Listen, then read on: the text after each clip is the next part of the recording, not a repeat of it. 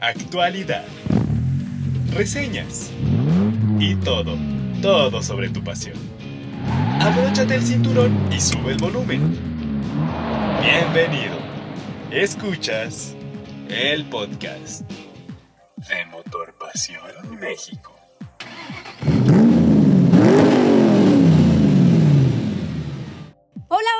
¿Cómo están? Sean bienvenidos una vez más al podcast de Motor Pasión México. Mi nombre es Estefanía Trujillo y estoy muy, muy, muy contenta por tenerlos el día de hoy aquí.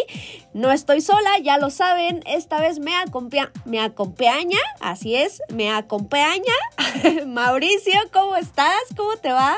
Hola Steph, muy bien, aquí ya preparados para otra semana más con muchísima información y con unas noticias que acaban de salir apenas unos minutos que son el trancazo de la semana, al menos yo diría. Definitivamente no coman ansias, ahorita les contamos de qué se trata, pero también me acompaña Marcos. Marcos, ¿cómo estás? Muy bien, Steph, y qué bueno tenerte de regreso aquí en el podcast. ¿Cómo estás, Mao? ¿Cómo están, amigos de Motor Pasión México? Listos y dispuestos para esta nueva emisión. Así es, pues estamos eh, muy contentos de tenerlos aquí. Bienvenidos una vez más. ¿Y qué les parece si iniciamos con esta bomba de la cual les contaba Mauricio? Y es que se dieron a conocer oficialmente todos los detalles acerca de la llegada del nuevo Mazda CX30 2020 a nuestro país un vehículo que por ahí me parece que tenía muchas eh, incógnitas a su alrededor. La marca se negaba a, aceptar lo que ya sabíamos.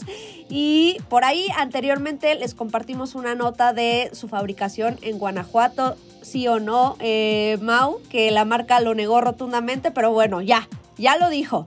Claro, en un momento teníamos esas filtraciones en las que ya sabíamos que estaba preparando todo adentro y demás, pero bueno, como bien mencionas, al fin hace apenas unos minutos la marca lo hizo oficial, sí va a ser fabricada aquí en la planta de, Salamanca, Guanajuato, donde también se fabrica el Mazda 3 en ambas configuraciones, tanto sedán como hatchback para el mercado norteamericano y otras partes del mundo. Cabe destacar que este Mazda CX30, pues bueno, va a ser un SUV, un crossover como tal, que se va a ubicar entre CX3, que es el modelo más compacto que tienen en este tipo de vehículos como camionetas, y entre CX5, que es una versión compacta. Eh, aquí lo que vamos a encontrar con CX30 es que adopta la misma plataforma que vamos a tener en el Mazda 3, pero también el mismo motor, solamente con estas formas de camioneta, como ya les mencionábamos, que va a ayudar a que sea tal vez un poco más cómodo en la parte trasera y a tener un poquito más de volumen en la parte de la cajuela para cargar más objetos. Un modelo, un modelo eh, muy atractivo, si me permiten decirlo, pese a que este nuevo Mazda CX30, pues en realidad tiene todo este ADN de diseño, el famosísimo diseño Codo que ha caracterizado a los últimos modelos de la firma. Yo lo veo bien diferente, se ve bien deportivo. La verdad es que sí tiene el ADN de la marca, pero sí marca su diferencia con el resto de la familia de los SUVs.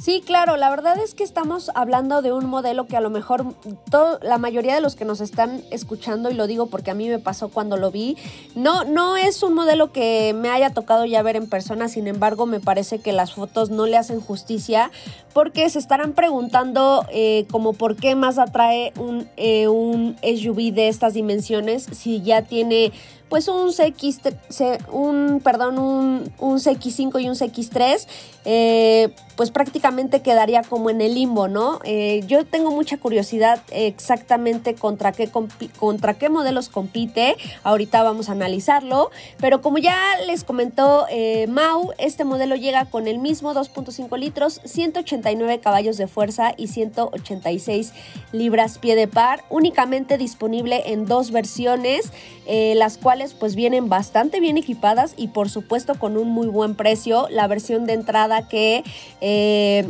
se trata de la CX30 no sé, aquí ustedes corríjanme, amigos, Mau Marcos, ¿qué significa ISP? No sé si es eh, tal cual el nombre de la versión o tiene que ver algo que desconozco eh, Two Wheel Drive, obviamente en un precio de 424.900 pesos. Y en esta versión pues encontramos un equipamiento bastante completo, ¿no? Así es, de hecho aquí lo que mencionas de estas siglas ISP hacen referencia al nombre que encontramos en otros vehículos como puede ser el iSport y en el caso de la siguiente versión el iGrand Touring, por eso se llama IGT. Eh, bien nos decía ahorita Steph que sí es esta primera versión de 424.900 pesos con mucho equipo y muy interesante. ¿eh? Y desde esta versión que es la, la, base, pues bueno, vamos a encontrar 7 bolsas de aire, aire acondicionado automático de doble zona, compatibilidad con Apple CarPlay y Android Auto, eh, asistente eléctrico para el asiento del conductor con ajuste de 8 posiciones, encendido automático, control de, dinámico de estabilidad, frenos ABS, distribución electrónica de frenado y muchos otros detalles como pueden ser también los faros LED, el G-Vectoring Control para mejor control del vehículo y un sistema de audio con 8 bocinas que de verdad suena muy muy bien para la versión de entrada, ¿eh? al menos en este apartado de, de, seguridad se me hace bueno. No tenemos en este cámara de reversa, pero sí al menos los sensores de reversa. Entonces por este lado va muy bien. Ahora cuéntenos qué trae la versión más completa de este vehículo y a qué precio. Bueno, esta, esta que sería el tope de gama, en realidad añade la cámara de visión trasera que falta en la otra versión, el display de información frontal, los faros con direccionables, el sistema de alerta de tráfico trasero, el sistema de audio voz con 12 bocinas, que bien mencionas Mao, tiene un sonido excelente, el sistema de monitoreo de punto ciego y evidentemente pues, las vestiduras ya en cuero y todo ello a cambio de un precio de 454.900 pesos, que como bien mencionas Steph, no se me hace nada mal para un vehículo de esta categoría y de este diseño. Sí, definitivamente creo que es una muy buena apuesta por parte de Mazda traer estos precios que a mi parecer pues son bastante justos comparado a lo que nos está ofreciendo. Amigos eh, si quieren ver exactamente todo lo que tienen estas versiones pues lo pueden encontrar en nuestra página de motorpasión.com.mx por lo pronto eh, nada más cabe resaltar que este modelo estará disponible a partir del mes de noviembre. Así es en los primeros días ya estará en todos los distribuidores de la marca. Ya pero a la vuelta de la esquina ¿eh? o sea qué bárbaro. O sea estamos hablando ya prácticamente menos de un mes Efectivamente, y se me hace muy interesante el precio de la versión más completa. Retomamos que son los 454.900, porque el Mazda 3 serán más equipado está en un precio de 409.000, es decir, menos de, de 50 mil pesos de diferencia y te estás llevando un producto un poquito más grande. Y yo siento que esto va a jugar mucho y muy bien a su favor. Incluso ya no vamos a decir el nombre de la otra camionetita más pequeña que tiene un precio superior, pero pues bueno, creo que de esa versión completa que le dicen que es edición especial a este CX30 iGrind Touring, creo que sí hay una clara opción que va a ser una mejor compra, al menos creo yo, en lo que pagas por lo que te llevas. Oigan amigos, si ustedes, ustedes creen que tenga competencia directa, yo la verdad no encuentro con, contra quién podría competir. Es curioso, pero yo eh, he analizado otros, este, en otros mercados y por ejemplo, eh, va contra Hyundai Tucson, por ejemplo, con Ateca incluso, con Tiguan, con Peugeot 3008.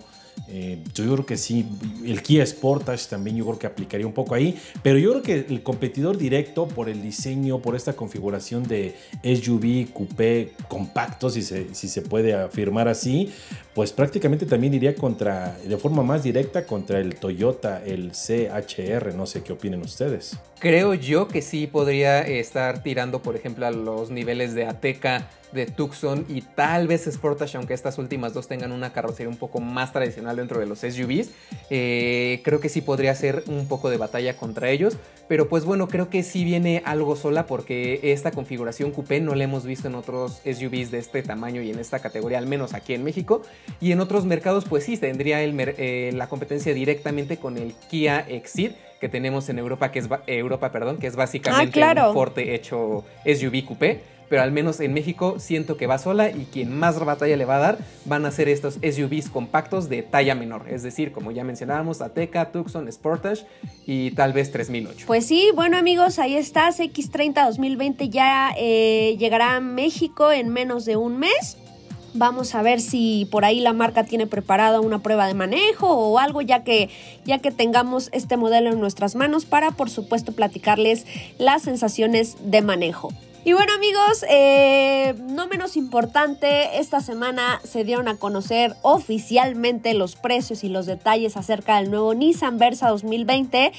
Un modelo del cual ya les, ya les habíamos contado eh, pues anteriormente todos los detalles acerca de este vehículo, eh, características, qué lo diferencia entre, entre el modelo que se queda realmente, que es el que conocíamos actualmente.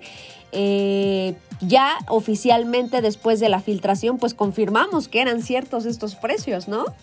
muy aproximados, la verdad. Y aquí quiero mencionar algo que me ha llamado mucho la atención y es que fíjense que a pesar de todo lo que ya hemos platicado de nuevo Nissan Versa, que es un auto eh, pues completamente distinto a lo que conocíamos aquí, todavía hay un, férreo grupo de, de haters que siguen opinando que es un mal coche. La verdad es que, bueno, muy respetable su opinión. Yo opino exactamente lo contrario. Pero bueno, eso es por un lado. Y por el otro, tengo la duda, Mao. Y por fin, ¿de dónde vino la filtración de los precios? Pues como tal parece que no se ha confirmado totalmente, pero todo indica que vino desde un concesionario, el cual pues bueno estuvo muy cerca como ya mencionábamos de dar los datos oficiales y hablando de estos datos oficiales pues bueno vamos a decirlos. En este caso vamos a arrancar con la versión de Nissan Versa Sense con transmisión manual en un precio de 239.900 pesos. Desde esta versión de acceso ya vamos a tener las 6 bolsas de aire, los frenos eh, ABS, el control electrónico de estabilidad y hasta sensores de reversa. Viene muy bien equipado en este apartado del vehículo, ya también con su aire acondicionado y otros detalles que pues bueno, son lo esencial para sobrevivir al tráfico. Esta misma versión pero con transmisión automática de tipo CVT se eleva hasta los 256.400 pesos. De ahí nos pasamos al Nissan Versa Advance, también con transmisión manual, en un precio de 270 mil pesos y que aquí lo que vamos a encontrar de equipamiento añadido sobre la versión anterior va a ser ya el cuadro de instrumentos con pantalla a color de 7 pulgadas, la pantalla táctil eh, también con 7 pulgadas para el sistema de infotenimiento, compatible con Android Auto y Apple CarPlay, así como algunos otros detallitos como pueden ser los reines en aluminio en 16 pulgadas. Esta misma versión Advance, pero con transmisión automática, eleva el precio a los 286.500 pesos. Y después nos vamos a la versión Nissan Versa Exclusive. Este solamente viene con la transmisión automática CVT y va a tener un costo de 304.500 pesos. ¿Qué va a agregar de interesante? Pues bueno, el climatizador automático para el aire acondicionado, tapicería en piel, sistema de audio de 6 bocinas y hasta sistema de navegación, además de faros LED con encendido automático y rines de 17 pulgadas. Y ya la cereza del pastel, el coche que termina de añadir el mayor equipamiento y que creo que es la mejor oferta que encontramos en este segmento, es el Nissan Versa Platinum, Platinum perdón, también con caja automática CVT por 322.500 pesos. Y que en este caso lo que añade es mucha seguridad, teniendo ya la alerta de punto ciego, la alerta de tráfico cruzado, cámara de visión de 360 grados e incluso la alerta de colisión frontal con freno autónomo de emergencia. De verdad, unos precios súper interesantes. Muy interesantes y yo opino que en esta versión, la Platinum, la CBT, se las va a ver duras con las competencias coreanas. Sí, yo también creo que es una muy buena apuesta por parte de Nissan. Eh, fíjate que, o fíjense que más bien cuando presentaron o anunciaron que iban a convivir estas dos versiones de Versa o estas dos eh, variantes, yo la verdad pensé que en esta versión 2020 pues iban a venir únicamente dos versiones y con todo el equipamiento y párale de contar. Pero la verdad es que el hecho de que Nissan se haya arriesgado a traer toda una gama de productos, toda una gama de equipamiento para ofrecer prácticamente eh, pues las mismas versiones, digo, Nissan siempre se ha caracterizado por ofrecer un montón de versiones en sus modelos. Yo pensé que esta, esta vez sería la excepción, pero pues no. Una respuesta muy atinada, si me permiten decirlo, y es que, bueno, no, yo creo que no es tan, tan al azar. Están apostando todo en un mercado que le tiene ciertamente una gran estima a los productos de Nissan. No por nada, bueno, fabrican algunos de sus coches aquí en México. A mí se me hace muy, muy adecuado y lo que no termina de gustarme es que mantengan la, la versión que ya conocemos, pero bueno, veremos que el, que el tiempo, ¿qué nos va a decir? Sí, yo también hubiera preferido eh, pues que realmente hicieran este cambio, eh, pues como siempre se hace, ¿no? De desaparecer al modelo que conocemos actualmente. Digo, sus razones tendrán, pero bueno, pues esperemos que la estrategia les funcione. Efectivamente, ya para terminar con esto de Nissan, vayamos a conocer los detalles con los que se queda la versión que técnicamente va de salida aquí en nuestro país. Ya no se llamará Versa, ahora llevará el nombre de V-Drive. Será un modelo 2020 y nos cuenta la marca que lo empezarán a vender una vez que el stock de los Versas 2019 que aún quedan en las agencias se acaben. ¿Qué va a tener este vehículo o por qué se va a diferenciar? Pues bueno, es básicamente la versión más, más, más simple de la generación anterior, en la cual solamente vamos a tener eh, el aire acondicionado como un opcional eh, seguros eléctricos, alarma antirrobo, frenos ABS y dos bolsas de aire, solamente las frontales. El rango de precios aún no lo han especificado como tal, pero yo creo que se va a mantener en algo muy parecido a lo que vemos actualmente, con un precio aproximado de 174 mil pesos a los 191 mil. De inicio solamente se queda la versión manual, pero seguramente más adelante van a tener alguna con transmisión automática. Entonces, pues bueno, aquí solamente la versión antigua se queda para el mero, mero, mero, mero acceso a la gama y lo demás es completamente nuevo. O sea que estaremos viendo el nuevo, el nuevo Suru o algo así. Pues no quisiera decir eso, pero parece que por ahí va la cosa. Sí, yo creo que sí, como que va a ser ya, como que se queda la versión flotillera, me parece a mí. Ándale. Oigan, y también, ¿qué creen? Otro de los lanzamientos bastante interesantes para el mercado mexicano. Eh, las marcas andan muy activas, sobre todo para nuestro mercado. Y se trata del nuevo Audi e-tron, el primer eléctrico de la firma llega a nuestro país y por supuesto aquí tenemos todos los precios, versiones y equipamiento que a decir verdad llega con todo, con todo el, pues con toda la intención de atacar a sus principales competidores, en este caso Jaguar, en este caso Tesla.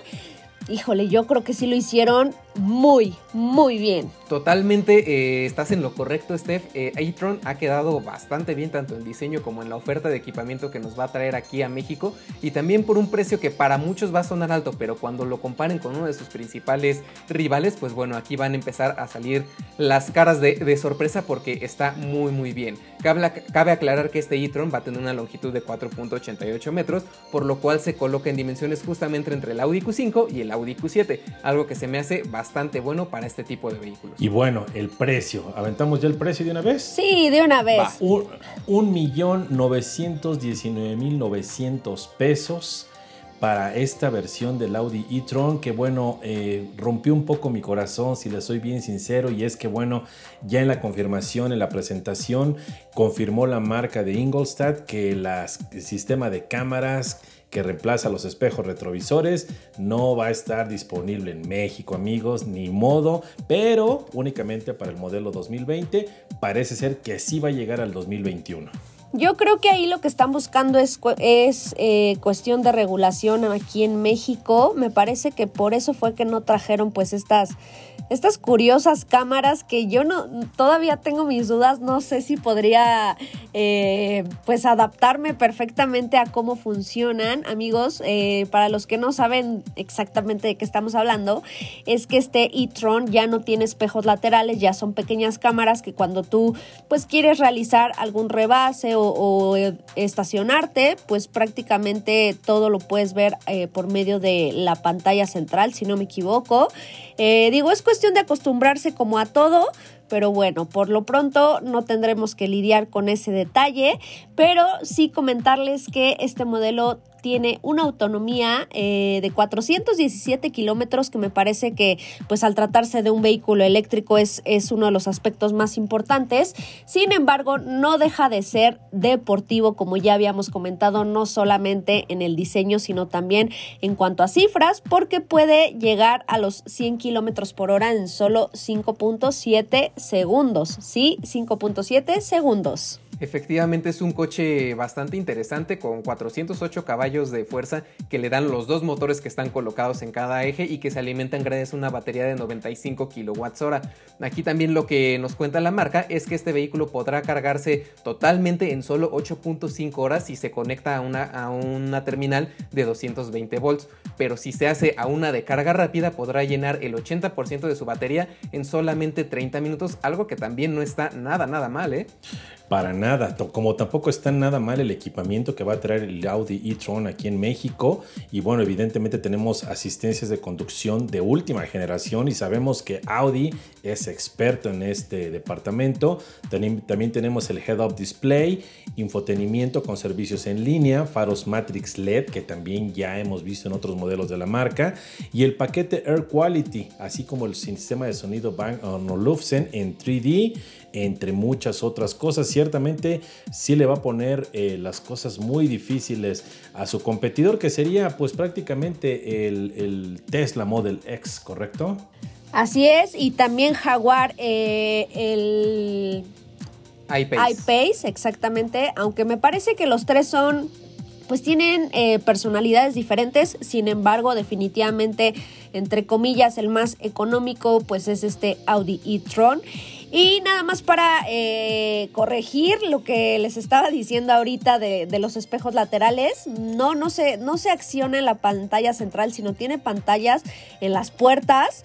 Eh, lo que me hizo pensar, yo, yo creo que es una pregunta muy tonta, pero se me acaba de ocurrir. ¿Qué pasa si se te, si se te estrellan esas pantallas? ¿Ustedes no, habían pensado en eso? fíjate, que no, Steph, pero a mí lo que me llama la atención es, bueno, primero que nada es, eh, y, discúlpenme amigos que lo diga, pero sí hay muchísimos automovilistas que incluso no utilizan los espejos retrovisores, los ordinarios. Imagínense ahora con las cámaras, primero y segundo, que a mí en algunas ocasiones me ha sucedido en pruebas de manejo, cuando tengo autos a prueba, que bueno, ya traes la cámara retrovisora y de todos modos echas en reversa y, y, volteas, ¿no? Ya como que son actos reflejos, se me hace un poco complicado, la verdad acostumbrarme. Coincido contigo completamente, Steph, que yo me imagino que la marca lo está haciendo muy bien pensado, pues precisamente para eso primero para estudiar el mercado incluso, ¿no? Y quitarnos esas costumbres que tenemos. Sí, eh, yo creo que es, es, algo, a lo mejor nos causa mucha intriga por el hecho de que no hemos visto algo así anteriormente. Ya me imagino cómo va a ser cuando nos toque manejar un vehículo así, porque sin duda si lo hizo Audi lo va a hacer otra marca en, algún, en el futuro. Pero bueno, por lo pronto amigos no se tienen que preocupar por eso, no llegará ahorita. Y bueno, ya nada más repetir el precio, 1.919.900 pesos, exactamente 10 mil pesos menos que la versión más accesible del Tesla Model X. Ahí está, hay varias opciones, pueden elegir ustedes en rompe, en rompe, ¿eh? en gustos, se rompe en género. Eh, yo en lo personal me quedo definitivamente con Audi. Pero bueno, Cambiemos de tema amigos y nos vamos ahora con Toyota que nos dio también de qué hablar esta semana en conjunto con Subaru. Y es que ambas anunciaron que firmaron un convenio importante para desarrollar la segunda generación del BRZ y del GT86 sus deportivos de acceso, exactamente una noticia que bueno nos llena de alegría porque estamos ya, tienen, nos están garantizando que vamos a tener ya a los hermanos pequeños del Toyota Supra, este modelo que por cierto eh, tuvo un recall por ahí muy singular, pero esa es harina de otro costal, esa es otra historia. El caso es que sí, efectivamente, estas dos marcas ya reafirmaron su compromiso de alianza y colaboración y que a partir de ahora se va a ver acompañado por el desarrollo de nuevos autos eléctricos y de tracción total en conjunto. Y bueno, definitivamente eh, la noticia más importante es el desarrollo de estos nuevos deportivos. Efectivamente, son dos marcas que ya tienen bastante tiempo colaborando en distintos tipos de vehículos y demás, y que ahora reafirman este compromiso y que ya les hacía falta, ¿no? Porque ambos vehículos ya empezaban a sentirse los años que traían encima, pero no dejaban de ser extremadamente divertidos. Ahora aquí lo que va a pasar con esta nueva alianza es que también Toyota se hará con más acciones en Subaru, es decir, de pasar de poseer cerca de 16.83% de las acciones, llega casi, casi, casi al 20%, mientras que Subaru también hará lo propio invirtiendo cerca de 740 millones de dólares en Toyota. Con esto no solamente eh, se beneficiarán estos dos deportivos, también habrá eh, el apoyo entre ambas marcas para que Subaru pueda utilizar el sistema híbrido de Toyota y que Toyota tenga también parte del sistema de tracción integral que tiene Subaru y motores y cosas por el estilo, ¿no? Entonces son cooperaciones que actualmente ya son muy necesarias y pues bueno, lo que esperamos es que los nuevos GT86 y BRZ ya tampoco utilicen este mismo motor que llevaban actualmente, sino que sea uno totalmente nuevo. Bueno, y lo que sí es un hecho es que estos nuevos vehículos pues, van a recurrir a la nueva plataforma TNGA de Toyota y, bueno, como mencionas Mao, yo creo que pues van, a, van a inclinarse por el motor Boxer de nueva generación, que ya lo, lo encontramos en el Subaru Ascent, es decir, un 4 cilindros, 2.4 litros turbo que desarrolla 255 caballos, 276 libras pie y que bueno, a lo mejor a muchos no los hace feliz, pero que viene asociado en este caso a una transmisión CBT. Y bueno, pues aquí lo interesante es que eh, todos estos rumores de los cuales les estamos contando pues no han sido confirmados como tal. Sin embargo, aquí lo interesante es que eh, el ingeniero y en jefe de Toyota pues sí comentó que esta nueva generación tendría incluso un desempeño mucho mejor que el actual Toyota Supra. Eh, se me hace muy, muy arriesgado decir eso porque, bueno, eh, ya, ya, lo veremos, ya lo veremos. A mí se me hace muy arriesgado y hasta ahí me dejo mi comentario. Oigan amigos, ¿y ustedes qué opinan acerca de esta noticia que surgió también de que pues Grupo Volkswagen quiere subir de nivel, quiere subir de escalón a SEAT y en su lugar colocar a Skoda? Oye, es una nota bastante interesante porque esta, esta idea de hacer que SEAT se vuelva una marca pues más elevada de cierta forma y compita con otras que ya podrían rayar en lo premium, pues no es nada nueva, incluso el mismo Ferdinand Peak ya había planeado esto en su momento y él visualizaba que SEAT pudiera llegar a estar en el nivel de de Alfa Romeo, algo que no es nada ligero de decir, porque pues bueno, sabemos que Alfa es una marca con mucha tradición, con coches deportivos como muy pocos hay en el mundo y que pues también tienen precios muchísimo más elevados a lo que estamos acostumbrados a ver en SEAT. ¿eh? Pero fíjate que no se me hace tan descabellado, porque si, si realmente lo vemos en retrospectiva, eh, SEAT es una de las marcas mejor posicionadas en la opinión de los consumidores, de los automovilistas. Por lo menos es lo que yo detecto aquí eh, cuando hemos tenido las pruebas de manejo en Motorpasión México. La gente, tú preguntas de SEAT y siempre cuando, cuando la comparas con otros vehículos, siempre la marca referente siempre es SEAT, ¿no? Entonces yo creo que esto pues no está tan descabellado, repito. Yo creo que están retomando ese, esa ese renombre que tiene la marca para pues simplemente darle un empujoncito hacia arriba y sobre todo ahora que ya pues, van a tener su división de alto desempeño Cupra. Yo también lo veo bastante bien, sin embargo, creo que si Grupo Volkswagen busca que SEAT se coloque un escalón arriba, pues me parece que también va a tener que mejorar un poco algunos aspectos.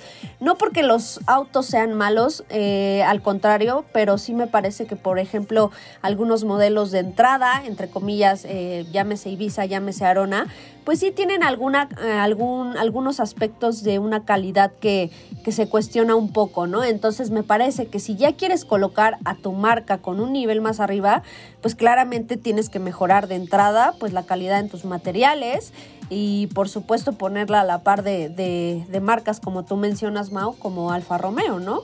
Así es, y esta es más que nada una idea que se enfoca en el mercado europeo como tal, porque al menos allá en Europa en ciertas regiones las marcas coreanas como pueden ser Kia y Hyundai y también algunas otras europeas que se enfocan en el mercado de acceso como es Dacia, eh, están empezando a robar bastante mercado de lo que antes controlaba como tal SEAT y en cierta parte Skoda. Entonces la idea aquí que tiene el grupo Volkswagen es darle más definición a cada una de sus marcas y en este caso pues sí, que SEAT gracias a esta idea de, de un coche de cierto estilo deportivo, que se ven más deportivos que los Volkswagen comunes y demás, pues bueno, que se diferencien aún más hacia arriba, mientras Skoda darle más armas para que puedan ir a luchar directamente contra las marcas que ya habíamos mencionado y pues bueno, tratar de recuperar ese terreno en el campo de ventas que han estado perdiendo últimamente. Como les repito, esto va más ahorita y en estos momentos en el lado europeo, pero aún así, para que esto suceda y ya llegamos a ver una transformación de este tamaño, pues yo creo que van a pasar mínimo, mínimo, mínimo unos 5 años. Exactamente, y no dejo de emocionarme porque igual si esto sigue adelante con luz verde, pues igual los modelos de Skoda podrían llegar también aquí a, territorio mexicano en un futuro no muy lejano. Y aquí les va eh, la pregunta del día, a ver si, si nos pueden contestar eh, muchos de los que nos están escuchando si es verdad o, o ustedes que creían. ¿Sabían ustedes que siempre deben conducir con las luces encendidas? ¿Ustedes sabían? A ver, a ver, Mau, Mau, este, Mau Mauricio y Marcos. Ahí es que sus nombres se parecen, oigan.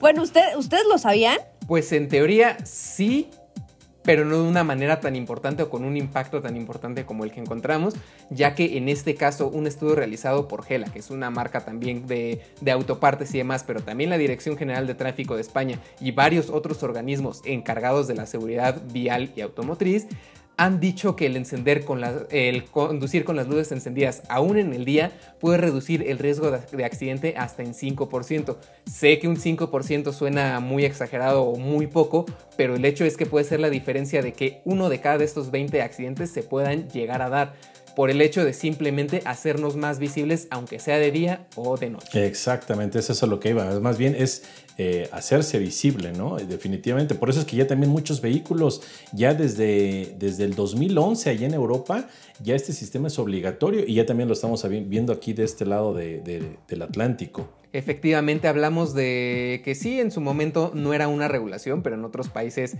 donde estas regulaciones están más avanzadas ya lo piden desde hace mucho tiempo y recordemos que pueden ser sistemas que pueden venir tanto en luces LED, que son lo más recomendable porque brillan más y se ven mejor, o unas luces halógeno, de halógeno, que es lo más común y en algunas ocasiones como no, no son lo más notorio. Aquí la recomendación sobre todo para mantenernos más seguros y ser más visibles frente a los demás conductores a cualquier hora es solamente encender las luces comunes en caso de que tu coche no tenga las de conducción diurna, no ponerlas de estacionamiento, no poner las luces altas, simplemente las luces tradicionales con las que conducías normalmente de noche, pues para ayudarte a que te vean más fácil y así hacer el camino tanto más seguro para ti como para todos los demás con los que compartes pues bueno las vialidades de donde sea que conduzcas.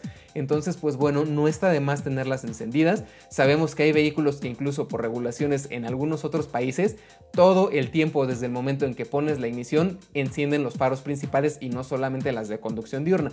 Entonces no está de más hacer esto como un ejercicio de seguridad para ayudarnos a tener, aunque sea un poquitito, aunque sea ese 5%, pero que cuenta, caminos más seguros. Sí, pues la verdad es que eh, es información bastante interesante que seguramente muchos de los que nos escuchan e incluso pues nosotros en algún momento lo desconocíamos y es que a pesar de que es un porcentaje menor, pues si nos unimos todos, eh, la diferencia se va a ver, ¿no? Digo, además la mayoría de los vehículos ya cuentan con con luces automáticas, entonces pues no tienes que hacer prácticamente nada, digo, el auto eh, siempre va a, reaccionar dependiendo del ambiente y obviamente pues sin molestar a los demás.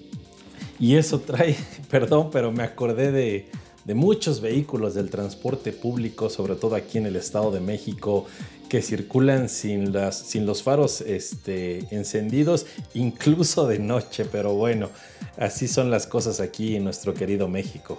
Sí, caray, a mí también me ha tocado ver no solo el transporte público, sino, sino vehículos eh, particulares, que incluso a veces si tú te metes o te cambias de carril hasta se enojan porque no los dejas pasar, dices, discúlpame, pero pues no traes ni las luces prendidas, ¿no? Exactamente. y eso en el mejor, en el mejor de los casos, ¿no? Claramente pueden eh, causar accidentes pues bastante graves. Y bueno amigos, esto ya casi se termina, pero no nos vamos sin antes también hablar sobre el nuevo Corvette C8. Sí iban a decir, ay, otra vez, ya habían hablado de él, pero no, esta vez se trata del convertible, que lo personal a mí me gustó más. Exactamente, agarra un estilo más Ferrari todavía y discúlpenme que lo diga, pero eso es, ese es el el, comentario generalizado entre toda la prensa especializada en este lanzamiento que no están ustedes para saberlo, pero bueno, no quiero presumirles, yo ya había escuchado rumores de esta presentación. En realidad se dio el día de ayer, fue una presentación sorpresa de Chevrolet, nada menos que allá en el Centro Espacial de la NASA en Cabo Cañaveral, el Corvette Stingray 2020 convertible ya está aquí, al igual que otra versión ya de competencia, aunque aquí hay que, hay que hacer mención que no es un modelo convertible puro como tal, sino en realidad es un modelo pues con techo desmontable rígido, bueno, al final del día sigue siendo un, convertible que ya, ya está anunciado para su llegada a, a principios del próximo año a Estados Unidos con un precio de 66.400 dólares, que sería el costo de entrada más evidentemente 7500 extras para el Coupé Stingray 1LT. ¿Qué tal, eh? Es un precio que se me hace bastante interesante porque como ya habíamos dicho antes, las prestaciones que tiene con las mismas capacidades y por el precio, pues creo que es una casi casi una ganga decir eh, lo que va a poder hacer este vehículo, que definitivamente a los amantes de la marca, aunque aún sigan siendo algunos un poco necios a la idea de que sea un motor central, yo creo que les va a encantar definitivamente. Y pues bueno, es un coche que ya mencionaba, se ve bastante bien y definitivamente hace que voltees la cabeza sí o sí. Ah, bueno, y aquí también déjenme hacer un, breve, eh, un breve paréntesis, y es que hay que recordar amigos que el Corvette original, el de 1953, fue convertible primer eh, Corvette fue convertible en realidad. Entonces, de esta forma, la marca está pues regresando a sus orígenes. Y sé, sincera, Steph, ¿a poco no parece bien Ferrari en estas fotos? sobre todo en las que tienen una vista como desde arriba, si dices, ay, ay, ay, a ver qué es eso, ya cuando te acercas, pues ya ves que no es un Ferrari, pero pues sí, la verdad es que sí tiene unas líneas bastante parecidas, aunque pues la verdad luce bastante bien. Eh, repito, me parece que esta versión tiene un poco más de un poco más de onda, sobre todo por esto que acabas de comentar, Marcos, que aparte de que tiene pues un diseño bastante atractivo, tiene historia. Eh, me parece que conmemorar pues a un modelo tan importante como lo vimos hace muchos años, yo creo que fanáticos, fanáticos de corazón, agradecen mejor esta versión que la primera que vimos eh, hace algunas semanas. Y pues bueno, ya para, para cerrar con las noticias del día de hoy y con esta del del Corvette, pues nada más hay que aclarar que este techo rígido va a poder subir o bajar en tan solo 16 segundos a una velocidad máxima de 50 km por hora. Estos 50 km por hora es el movimiento del vehículo, hay que aclarar. Entonces, pues bueno, vamos a tener un coche que también va a dar espectáculo por si lo ves ahí rodando, empezando a desplegar o en dado caso a guardar su techo. Pues ahí está, amigos, para, no, para quienes no nos crean que por arriba se ve como un Ferrari, pues se pueden meter a la página de motorpasión.com MX, donde les compartimos pues estas fotos donde luce un atractivo bastante parecido a los italianos, pero bueno, ya, ya no entremos en más detalles, no se nos vayan a enojar nuestros muchachos de Chevrolet, eh, no es nada personal amigos, pero es lo que hemos visto que por ahí ha comentado la gente también. Y pues, ¿qué creen? Llegamos, llegamos al final de esta edición. Esperemos que lo hayan disfrutado tanto como nosotros. Sin duda una semana bastante movida y con lanzamientos muy importantes, sobre todo para nuestro mercado. La siguiente semana también por ahí eh, están preparados eh, lanzamientos interesantes. Por ahí, ah, por ahí unas pruebas de manejo que ya les estaremos contando. Por lo pronto, eh, nada más recordarles que sigan nuestro sitio motorpasión.com .com.mx donde van a encontrar absolutamente todas las novedades de la industria automotriz y no se olviden de seguirnos en nuestras redes sociales que son nos pueden encontrar en Facebook como Motorpasión México, en Twitter como arroba Mex y en Instagram como Motorpasión México también. Ahí tienen todas las novedades e incluso pues algunos detallitos extra de lo que estamos manejando en la semana o lo que estaremos haciendo con todos los coches que a veces nos llegan. Pues muchas gracias por estar el día de hoy con nosotros, Mau. No hay de qué, gracias a ustedes también, amigos, a todos los que nos están escuchando aquí en el podcast de Motor Pasión México. Un gustazo traerles todas las noticias como cada semana. Y Marcos también, un placer. Igualmente, Steph, igualmente, Mau, y a ustedes, amigos, por honrarnos una vez más al escuchar esta nueva emisión del podcast de Motor Pasión México. Bueno amigos, fue un gran, un gran placer estar el día de hoy con ustedes. Mi nombre es Estefanía Trujillo y nos escuchamos la próxima. Adiós.